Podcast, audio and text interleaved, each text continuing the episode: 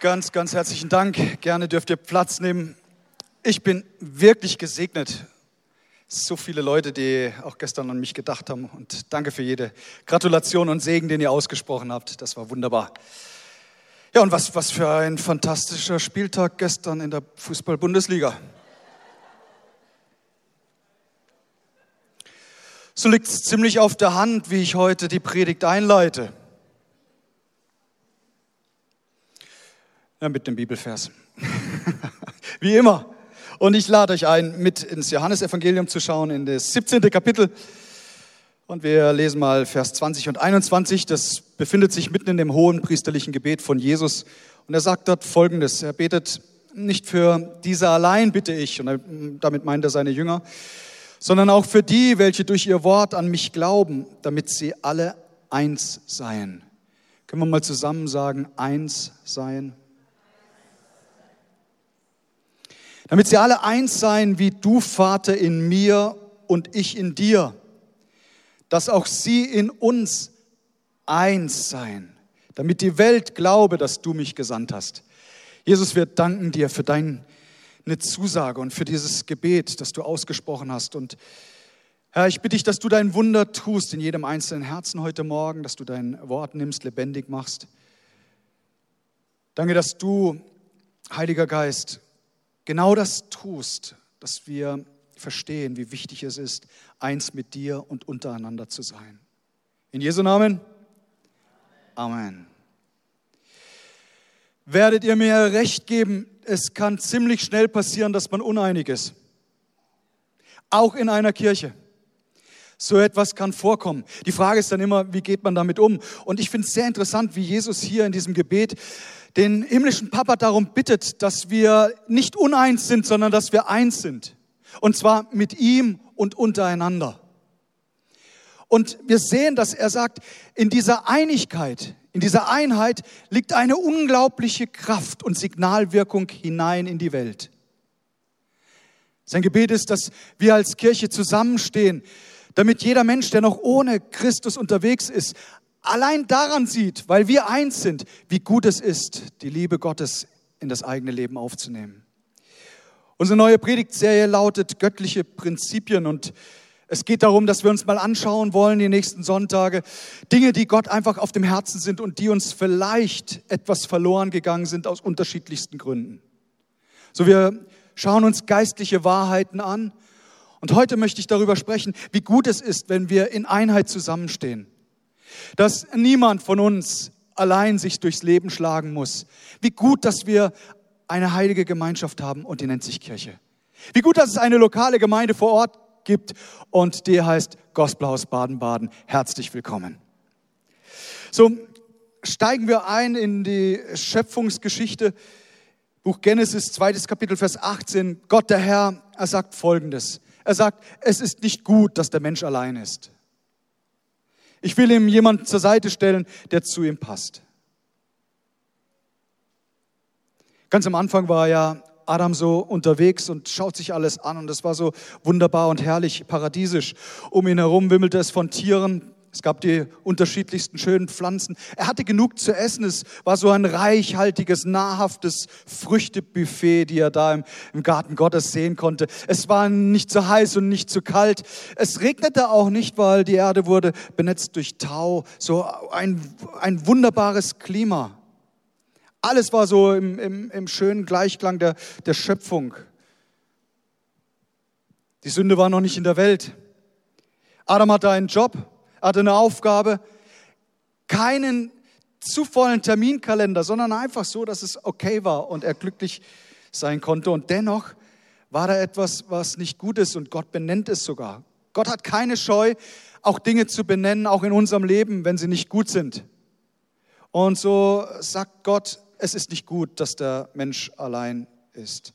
Diese unfassbare Einsamkeit im Leben von Adam, wir müssen äh, da etwas tun.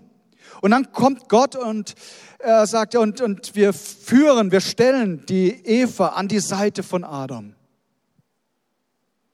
Ich möchte heute nicht so sehr über die Ehe, wobei das ein wunderbares Thema ist. Ich möchte nicht so sehr darüber sprechen, sondern mehr damit, dass wir erkennen, dass unser Leben mit Gott nicht eine individuelle, äh, persönliche Geschichte ist, sondern dass unser Leben Auswirkungen hat auf unser Umfeld. Ich möchte darüber sprechen, dass es nicht gut ist, wenn wir denken, äh, es dreht sich alles nur um uns selbst. Ich möchte über ein Prinzip Gottes sprechen, das geht die Singles in unserer Mitte an, die Verheirateten, die Väter und Mütter, die Familien, die geschiedenen, Verwitweten, alle, jeder Einzelne, der hier ist oder im Livestream zuschaut. So es ist ein, ein göttliches Prinzip, dass er uns Menschen zusammenstellt, rausruft aus der Einsamkeit, aus der Isolation hinein in die Gemeinschaft. Übrigens, Gemeinschaft ist ein göttliches Prinzip. Es war Vater, Sohn und Heiliger Geist, die gesagt haben, lasst uns Menschen machen in unserem Bild. Es war nicht der Vater, der zum Sohn und zum Heiligen Geist gesagt hat, hey, Chefsache, ich mach's allein. Nein, drei Persönlichkeiten. Vater, Sohn, Heiliger Geist und doch eins. Das ist äh, zugegeben ein Geheimnis, das wir nicht erfassen können. Aber es zeigt uns auf, Gott hat immer schon im Wir gedacht und denkt es immer noch bis zum heutigen Tag. Die Sünde, die in die Welt kam, hat genau das zerstört. Die Einheit zwischen Mensch und Gott. Da waren eben Adam und Eva, es war ja alles wunderbar, wirklich paradiesisch. Und Gott sagt ihnen, hey, als Zeichen eurer Liebe und Wertschätzung mir gegenüber, es gibt einen einzigen Baum, davon esst nicht. Und ihr kennt die Geschichte. Sie griffen zur Frucht und äh, die Auswirkungen sind bis in den heutigen Tag spürbar. Sünde kam in die Welt. Umwelt- und Naturzerstörung, Egoismus, Streit in den Familien, sich zurückziehen, bitter werden, negativ über andere reden. All das Auswirkungen von Sünde, die immer auf eine Sache abzielen, nämlich, dass Menschen aus der Gemeinschaft mit Gott und untereinander herausgerissen werden. Das ist von Anfang an der Ansatz des Teufels gewesen. Das ist der Plan, der satanische Plan, der abzielt darauf, dass Menschen, die in der Beziehung zu Gott und untereinander gut unterwegs sind, dass sie da rausgerissen werden. Und ich habe gute Nachricht. Gott ermutigt uns, dieses geistliche Prinzip, diese Wahrheit, das wir neu zu erfassen, zu erkennen und auch zu leben. Dazu hat Gott Kirche gesetzt. So, du sagst aber, geht es nicht auch ein bisschen um mich? Ja, ich möchte schon im, im ersten Punkt eigentlich schon mal äh, ein Augenmerk darauf legen, ja, Jesus sieht dich. Es war immer so, dass Jesus den Einzelnen nicht aus dem Blick verloren hat, auch wenn wir uns heute thematisch mehr um das Wir kümmern werden. Einmal spricht er davon im Lukas-Evangelium im 15. Kapitel von einem Hirten und da heißt es, stellt euch vor, einer von euch hätte 100 Schafe und eins davon geht verloren. Was wird er tun? Lässt er nicht die 99 in der Steppe zurück, um das verlorene Schaf so lange zu suchen, bis er es gefunden hat? Wenn er es dann findet, nimmt er es voller Freude auf sein, seine Schultern. Daran, an diesem Prinzip hat sich auch nichts verändert. Gott sieht dein Leben. Er sieht und ruft den Einzelnen. Da ist ein Nathanael. Und bevor Philippus ihm auch nur irgendwas über Jesus erzählen konnte und zu Jesus bringen, sieht Jesus diesen Mann schon da sitzen unterm Feigenbaum. Und er weiß um seine Gedanken. Er sieht den kleinen Mann, der nicht durchschauen konnte bei der Menschenmasse. Er wollte Jesus sehen und weil er klein von Statur war, zack, ist er auf einen Maulbeerfeigenbaum gestiegen, um eine erhöhte Position zu haben. Und Jesus, er geht unter diesen Baum und er ruft diesen Mann und sagt, Zachäus, ich will heute bei dir zu Hause einkehren. Ich habe dich gesehen, inmitten dieser vielen Menschen. Er geht an ein Zollhaus und ruft Matthäus in die Nachfolge. Ein Petrus, der dreieinhalb Jahre mit ihm unterwegs war, und dann in der schwersten Stunde Jesu sich von ihm abwendet.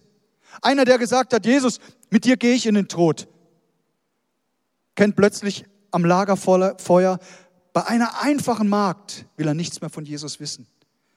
Und was bin ich dankbar, dass Jesus, der Auferstandene, diesen Petrus sieht. Er geht ihm nach. Er kommt zu ihm, er macht sogar Frühstück und sagt, Petrus, ich habe eine Frage an dich. Hast du mich lieb?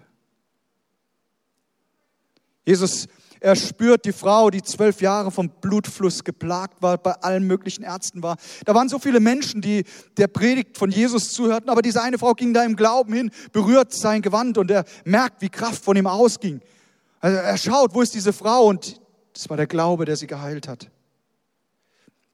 Dieser Jesus sah mich als kleinen Jungen mit sechs Jahren, war ziemlich kränklich und dann schickte man uns in eine Mutter-Kind-Kur und ich war voller Ängste. Mein Leben hatte ja gerade erst begonnen und ich dachte schon ans Sterben. Das musst du dir mal vorstellen, mit sechs Jahren. Und Jesus sieht mich dort in dieser Kur und ich beuge meine Knie und sprich ein ganz kindliches, einfaches Gebet und sage, Jesus, komm bitte in mein Herz. Ich will dein Kind sein. Dieses Gebet hat alles verändert, ihr Lieben. Alles komplett.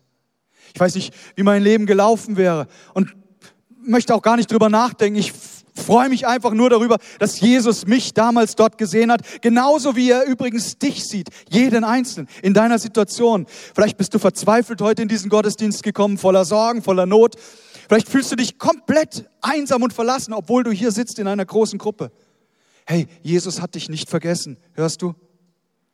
Und dieses Gebet, Jesus aufzunehmen ins Leben, das ist natürlich immer etwas Persönliches. Niemand kann es für dich übernehmen. In meiner Kindheit haben wir oft ein Lied gesungen und diejenigen, die schon länger im Glauben unterwegs sind, werden es vielleicht noch kennen. Da heißt es, ich bin entschieden zu folgen Jesus. Und wir haben gesungen, wenn, wenn niemand mit mir geht, ich folge Jesus. Ich habe das Lied immer geliebt. Es hatte so etwas Entschlossenes, auch wenn niemand mit mir geht, aber ich folge Jesus. Es hat etwas so Petrusmäßiges in seinen guten Zeiten. Und dennoch birgt es eine kleine Gefahr. Eigentlich eine riesige Gefahr. Dass vielleicht der Gedanke in uns entstehen kann, es dreht sich alles nur um mich. Ja, Jesus sieht den Einzelnen, er sieht auch dich. Und dennoch wünscht sich Gott so sehr, dass wir, dass wir nicht aus den Augen verlieren. Dass wir erkennen, hey, wir sind nicht allein in diese Welt gesetzt. Und dass wir lernen, uns ab und an auch nicht zu wichtig zu nehmen. Hört ihr? Schon eine Weile her, äh, ich merkte Dienstag, Mittwoch, oh, irgendwie, ich fühle mich körperlich überhaupt nicht fit und gesund. Und dann, es wurde nicht besser, sondern eher schwieriger zum Wochenende hin und der Gedanke kam hoch, hey, äh, was ist denn, wenn du nicht predigen kannst?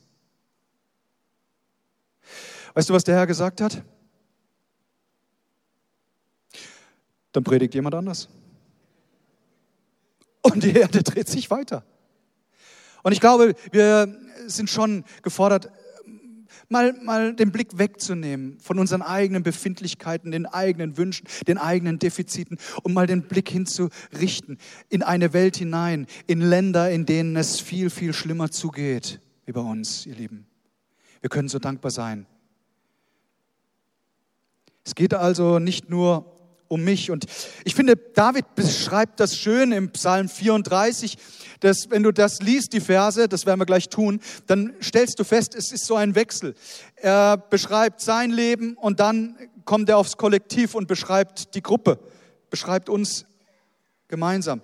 Dort im, im 34. Psalm, Vers 4 heißt, preist mit mir den Herrn und lasst uns miteinander seinen Namen erhöhen. Das ist so cool schon eingeleitet. Er sagt, preist mit mir. Er sieht sich und dann sagt er, aber nicht nur mit mir, sondern lasst uns miteinander seinen Namen erhöhen. Und dann sagt er, da ich den Herrn suchte, antwortete er mir. Und er rettete mich aus all meiner Furcht. Er richtet den Blick auf sich, aber sofort geht's weiter. Er sagt, die auf ihn sehen, werden strahlen vor Freude und ihr Angesicht sollen nicht schamrot werden. Als einer im Elend rief, hörte der Herr und half ihm aus all seinen Nöten. Der Engel des Herrn lagert sich um die her, die ihn fürchten und hilft ihnen heraus. Schmecket und sehet, wie freundlich der Herr ist.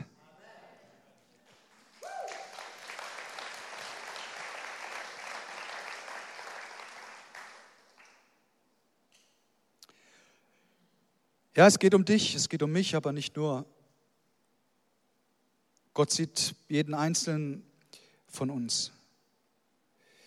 Hast du den Eindruck, in der Gesellschaft, in der wir stehen, besonders in der westlichen Welt, wird so der Einzelne als das Wichtigste betrachtet. In der Tat, wir sind schon eine recht individualistische Gesellschaft.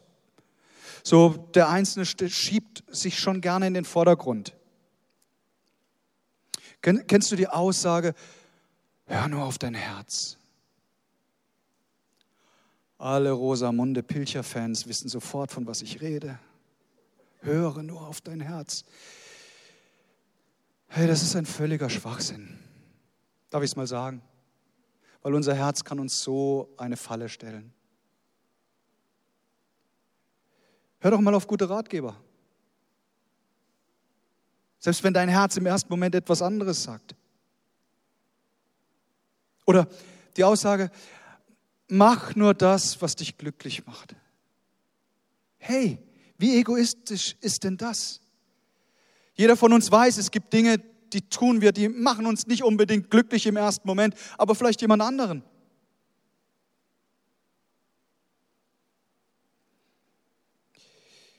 Ich habe so äh, darüber nachgedacht, über Schuluniform. Vielleicht hast du überhaupt keine Idee, was ich jetzt gleich sagen will, aber lass es, lass es jetzt mal auf dich wirken. Es gibt ja Länder, in denen gehen die Schüler in einer einheitlichen Kleidung in den Unterricht. Und tatsächlich gibt es Studien, die belegen, dass Mobbing maßgeblich dadurch runtergegangen ist, reduziert wurde, auch Gewalt, eine höhere Konzentration der Schüler stattfand und Eindringlinge in einer Schule sofort gesehen wurden. Gegen die Überzeugung, dass so etwas Cooles und gut ist, steht eine andere Meinung dass so eine Uniform die Identität des einzelnen Kindes nimmt. Ähm, Entscheidungsfreiheit wird genommen, des Einzelnen nachzudenken, was kann ich denn anziehen und so weiter. Und ich, ich bin überhaupt nicht heute Morgen angetreten, um jetzt hier irgendwie Schuluniform zu werben oder gar eine Gospelhaus-Uniform für den nächsten Sonntag. Alle kommen schön. Es geht mir um einen anderen Punkt. Es geht mir darum, dass wir oft geprägt werden darum, ähm, einem gewissen, äh, einer Gruppendynamik, einem, nenn es negativ, Gruppendruck, sich nicht zu unterwerfen. Und das ist gut so, ja, wenn es negativ ist. Aber es kann einen gewissen Druck geben, der sehr positiv ist. Der einen Menschen zum Guten bewegt. Es gibt beide Seiten zu bedenken.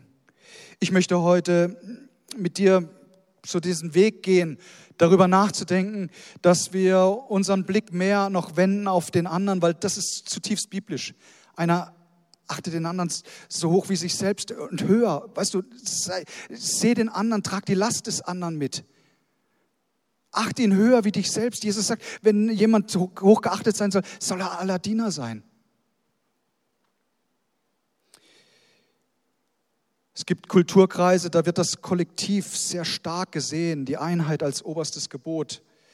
Da werden nicht so sehr die Einzelentscheidungen in den Vordergrund gestellt, sondern die Familie, der Stamm, das Dorf. Es ist interessant, in Japan gab es außer einer kurzen Phase im 17. Jahrhundert eigentlich nicht so einen richtig evangelistisch-christlichen Aufbruch.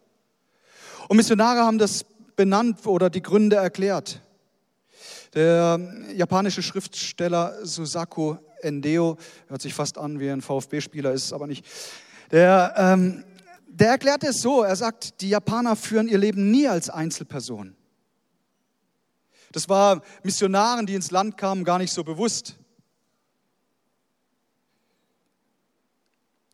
Gibt es nicht den einzelnen Japaner, hinter ihm steht ein Dorf, eine Familie, selbst die toten Eltern und Vorfahren sind so eng mit ihm verbunden. Und das hat es eben oftmals Einzelpersonen so schwer gemacht, zum Evangelium zu kommen, weil sie sich im Verband der Familie gesehen haben. Und so schlimm das jetzt ist bei der Ausbreitung des Evangeliums in Japan, so gut kann dieser Gedanke sein, wenn es ins Positive gemünzt ist und wenn wir uns zum Guten anspornen und sagen, hey, wir sehen uns als Family, als Kirchengemeinde, wir sehen uns eben als Brüder und Schwestern. Weil es ist so wichtig, wie wir auch Kirche verstehen wenn wir es als einen Ort sehen, der mich voranbringt, der mich nur blessen soll, einen Ort sehen, wo ich in meinen Wohlfühl-Area einfach bestätigt werde, dann haben wir nicht verstanden, was Kirche ist.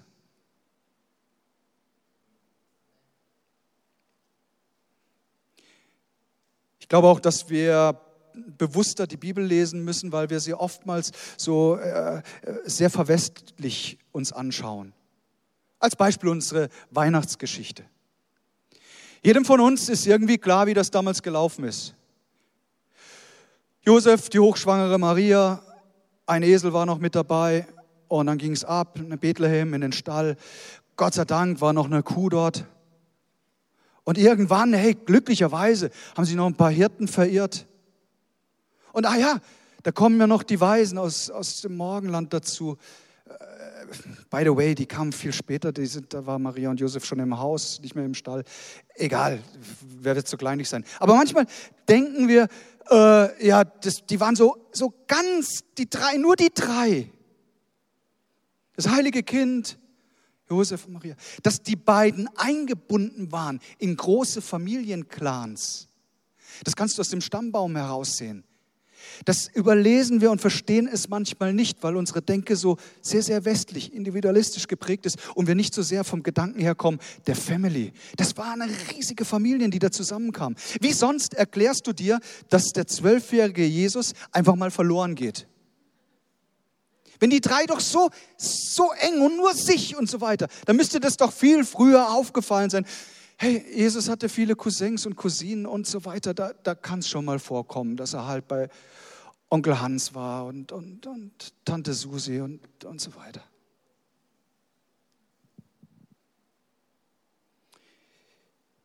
Identität und Verpflichtung wurde durch Familie definiert. Wenn jemand in der Bibel beschrieben wurde, dann sehr oft im Kontext seiner Familie. Es war die Frau von, Sohn von und so weiter. Selbst bei Jesus ist, war das nicht anders. Markus 6, Vers 3. Da wird von ihm gesprochen, da heißt es, ist es nicht der Zimmermann, Marias Sohn und der Bruder des Jakobus und Joses und Judas und Simon? Sind nicht auch seine Schwestern hier bei uns? Also ihr merkt, der Kontext der Family, extrem wichtig. Und Jesus hat dieses Modell auch weitergelebt mit seinen Jüngern. Er hat sie nicht einfach einzeln losgeschickt, sondern immer im Team. So, Jesus war es ganz wichtig, dass der, dieses Miteinander, das Gemeinschaftsgefühl, dass es verinnerlicht ist. Paulus auf seinen Missionsreisen und seine Erfolge, das war, war Teamarbeit, das war nicht eine Einzelleistung. Als Paulus und Barnabas so Beef miteinander kriegen, Stress haben, da trennen sie sich. Aber Paulus bricht dann erst auf, als Silas wieder an seine Seite gestellt war. Wenn wir an die Neue Testament, ans Neue Testament, an die Briefe von Paulus denken, dann meinen wir manchmal so, oh, der Apostel, der saß dann in seinem Studierzimmer, hat äh, Füllfeder in der Hand gehalten und dann hat er mal angefangen zu schreiben.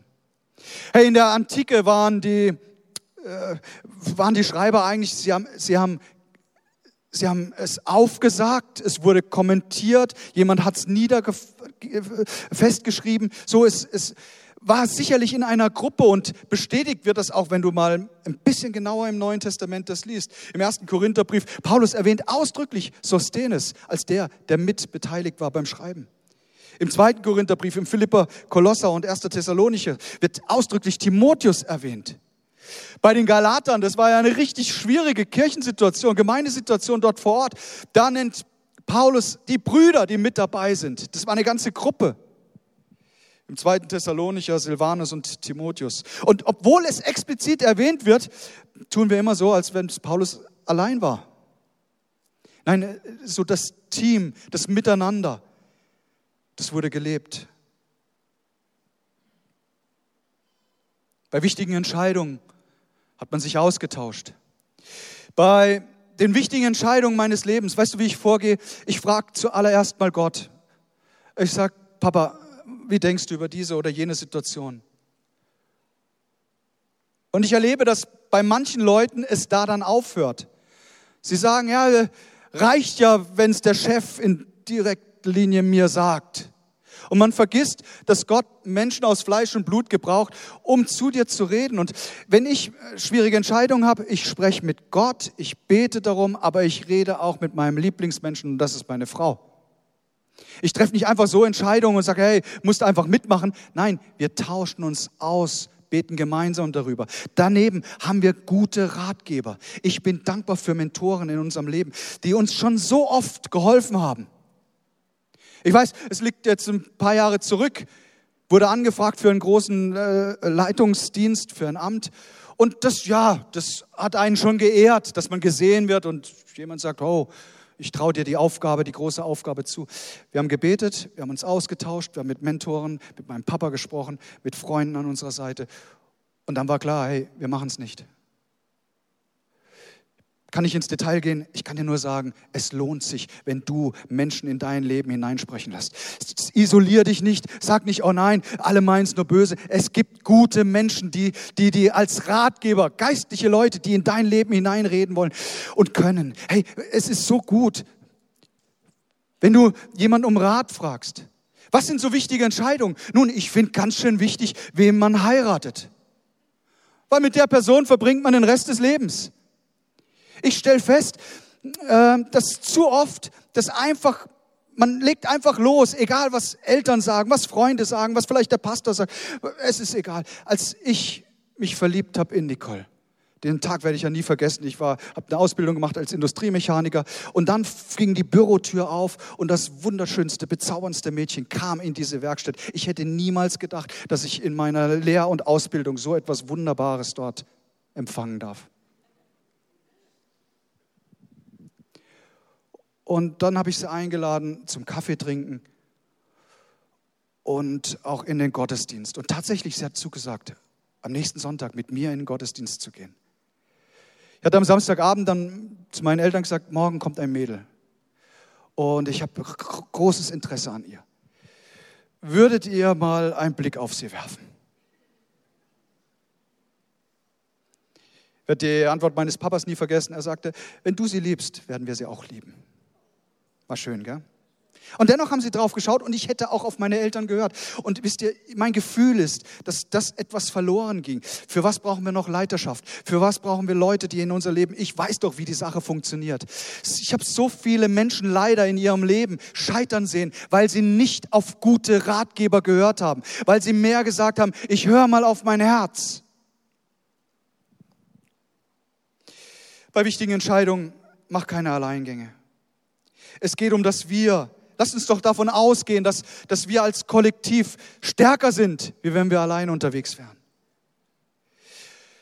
Jesus sah die Gruppe und er sah da eine Gruppe, die äh, nicht gut unterwegs war und er hatte Mitleid mit ihnen. Matthäus 9.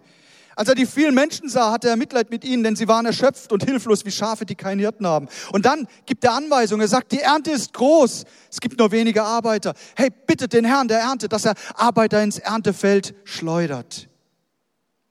So es, es gibt einen deutlichen Unterschied, ihr Leben, wie Urgemeinde gelebt hat, die ersten Christen, und dem, wie sich Dinge in unsere Zeit heute hineinentwickelt haben. Die ersten Christen, sie haben sich verstanden als Brüder und Schwestern. Family. Hey, Familie kannst du dir nicht aussuchen. Du wirst hineingeboren. Blut ist dicker als Wasser, sagt man. Wisst ihr, welches Blut uns familiär zusammenbindet? Es ist das Blut von Jesus Christus, das geflossen ist am Kreuz von Golgatha. Und das macht uns im Glauben zu Brüdern und Schwestern. Das ist so wunderbar.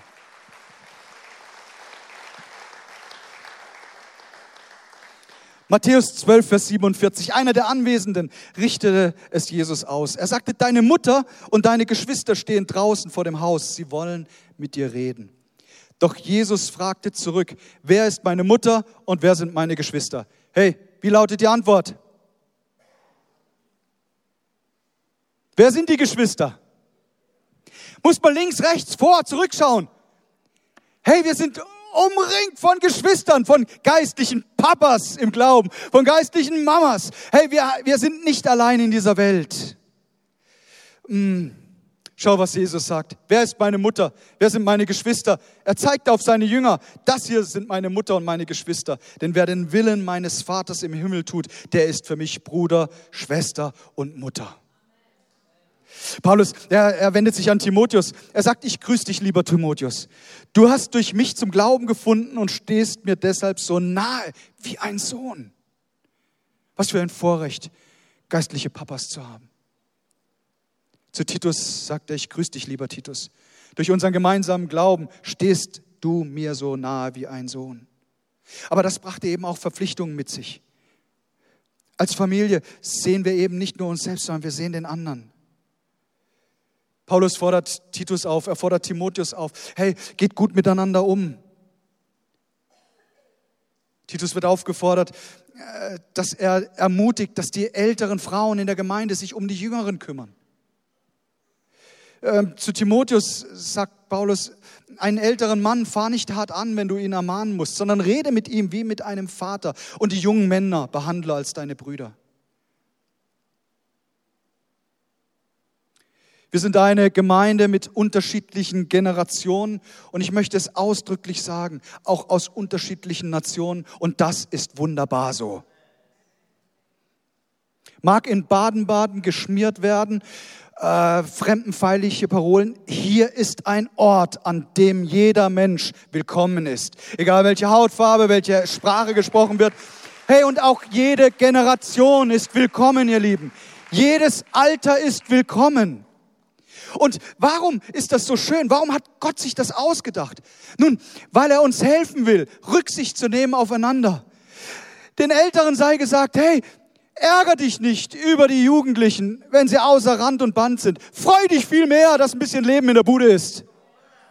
Den, den Jugendlichen wird gesagt, hey, nimm den Rat der Älteren entgegen. Sie haben mehr Lebenserfahrung als du.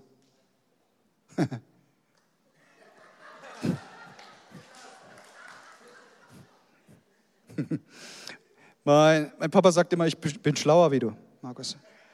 Das kann nicht anders sein. Ich bin schon länger auf der Welt. Sonst hätte ich was falsch gemacht. Hey, wir sind Gottes Volk. Wir können uns nicht erlauben, nur eine einzelne Generation zu vertreten. Wir begrüßen die Kinder in unserer Mitte, die Jugendlichen, Teenager, mittlere Generation, die Senioren unter uns. Was bin ich dankbar, Gott hat uns als Family zusammengestellt. Und weißt du, diese Familie, das bringt auch eine Verantwortung mit sich. Scheidung ist für mich und meine Frau keine Option. Wegrennen geht nicht, auch wenn es mal schwer ist. Und genauso ist es auch in der Familie Gottes.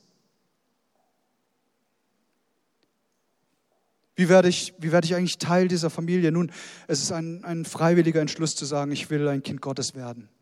Ich glaube an dich, Jesus, und ich will dir nachfolgen. Und dann wird es öffentlich gemacht durch die Taufe. Man beerdigt durch Untertauchen im Wasser den alten Menschen und steht auf in ein neues Leben. Und damit legt man sich auch fest, einer Kirchengemeinde vor Ort zugehörig zu sein. Ich bin angefragt worden, ob wir jemanden, der will aus dem hohen Norden mal schnell zur Taufe vorbeikommen. Kein Tauftourismus. Hm. Taufe bedeutet, hey, ich übernehme auch Verantwortung. Ich schaue mit hier für, für das Haus des Herrn. Ich bin irritiert, wenn Leute, die sagen, ich bin eigentlich Mitglied dieser Gemeinde, aber wenn sie dann in bestimmten Situationen vom ihr und von euch reden, zum Beispiel als wir hier angefangen haben zu bauen, kam auch jemand, Mitglied, ich nenne keinen Namen, aber kam auf mich zu und sagt, ähm, wie wollt ihr das bezahlen? Ich habe dann gesagt, ich setze voll auf dich.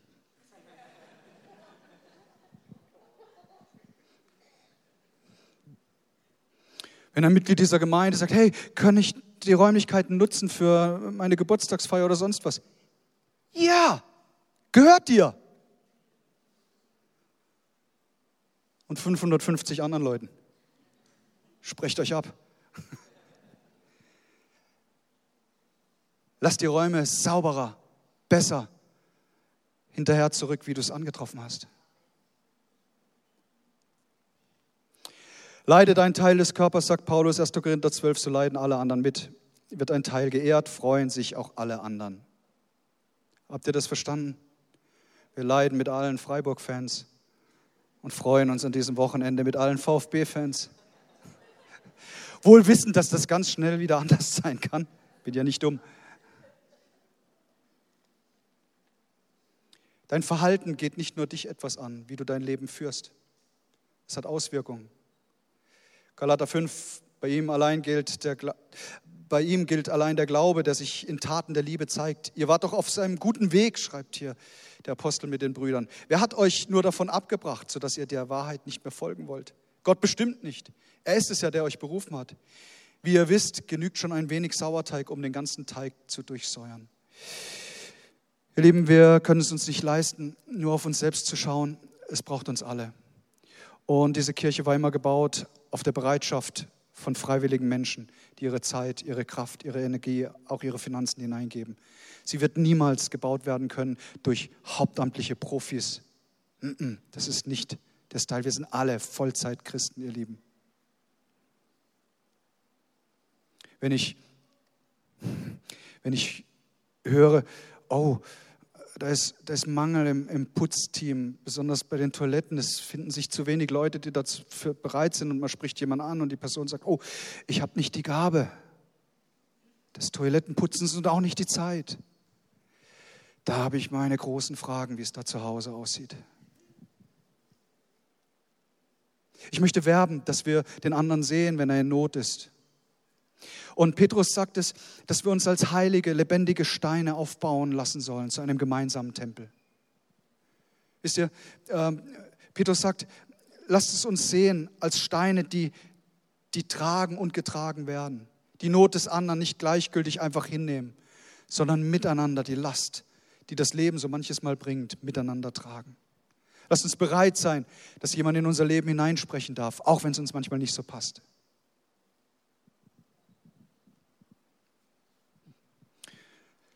Es liegt eine Weile zurück. Ich war körperlich und seelisch einfach müde. Das kann vorkommen.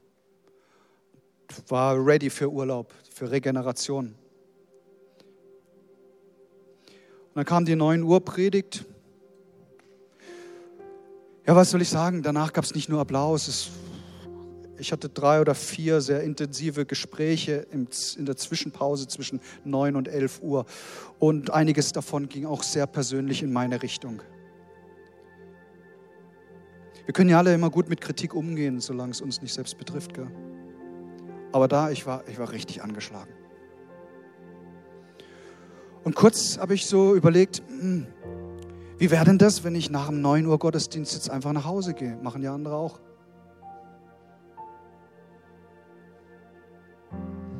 Und das habe ich mit meinem besten Freund, mit meinem Herrn kurz besprochen. Ich sage, Jesus, wie denkst du drüber? Ein Gottesdienst. Die meisten Kollegen im ganzen Land haben einen Gottesdienst am Sonntag. Und mir geht es jetzt nicht so gut. Was machen wir? Weißt du, was der Herr gemacht hat? Er hat mir die geistlichen Ohren lang gezogen. Ich sage, Markus, komm mal runter von deinen Empfindlichkeiten. Du hast einen Job hier zu tun eine Aufgabe, zu der ich dich berufen habe. Eine heilige Aufgabe, Menschen zu dienen. Und wenn es nicht allen gefällt und passt, schüttel es einfach ab. Nimm an, was, was wichtig ist und veränder es zum Guten. Aber tu deinen Job. Ich habe mein Hemd gerade gezogen, habe mich um 11 Uhr in die erste Reihe gestellt, habe gesagt, Jesus, hier bin ich. Wenn du mit mir müdem Krieger heute noch was anfangen kannst, tu es bitte. Und dann war so stark, wie Gottes Salbung auch gekommen ist, Menschenherzen berührt wurden. Und ich möchte dir sagen, wenn es mal schwer ist mit deiner geistlichen Familie, wenn dein geistlicher Bruder, deine Schwester sich vielleicht nicht so verhält, wie du dir das gewünscht hast, dann renn nicht davon. Sag Jesus, ich weiß, du hast mich gesetzt. Auch wenn mir gerade nicht alles gefällt, so will ich dennoch treu sein und weiter den Weg gehen. Komm, lass uns mal eine Zeit nehmen des Gebets. Ich lade dich ein, deine Augen zu schließen, mal hinzuhören, was der Heilige Geist dir sagen will. Ich spüre in meinem Geist, dass Gott ganz frisch, ganz neu Menschen wieder in die Gemeinschaft ruft, in die Gemeinschaft mit ihm, aber auch mit den Brüdern und Schwestern.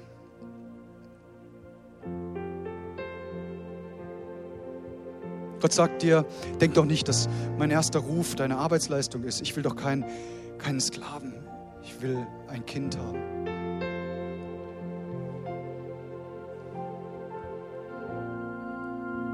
Gott ruft dich in, in seiner Liebe zurück in die Gemeinschaft, auch mit anderen Menschen, da wo du dich so zurückgezogen hast.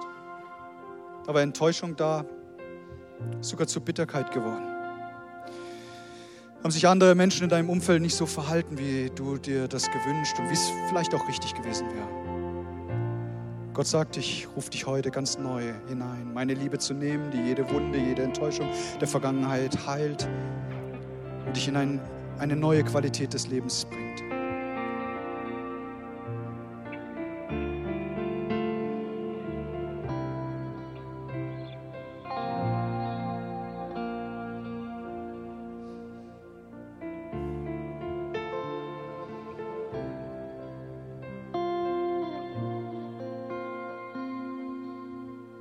Gott sagte, da wird so viel Freude in deinem Leben geweckt werden, wenn du verstanden hast, wie segensreich es ist, anderen Menschen zu helfen, sie höher zu achten als dich selbst.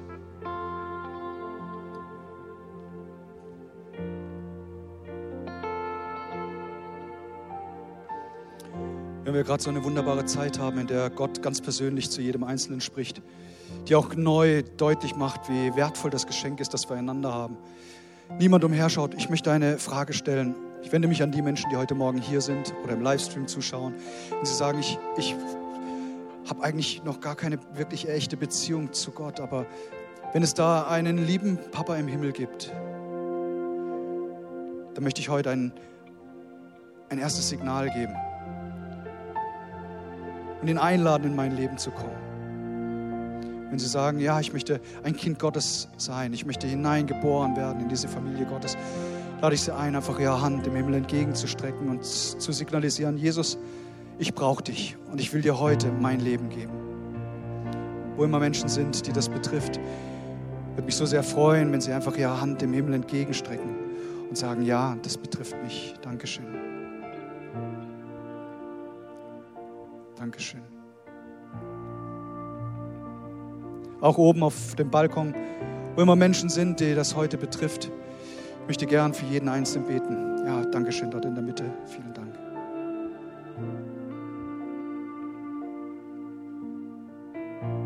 Kommt, lasst uns aufstehen zusammen.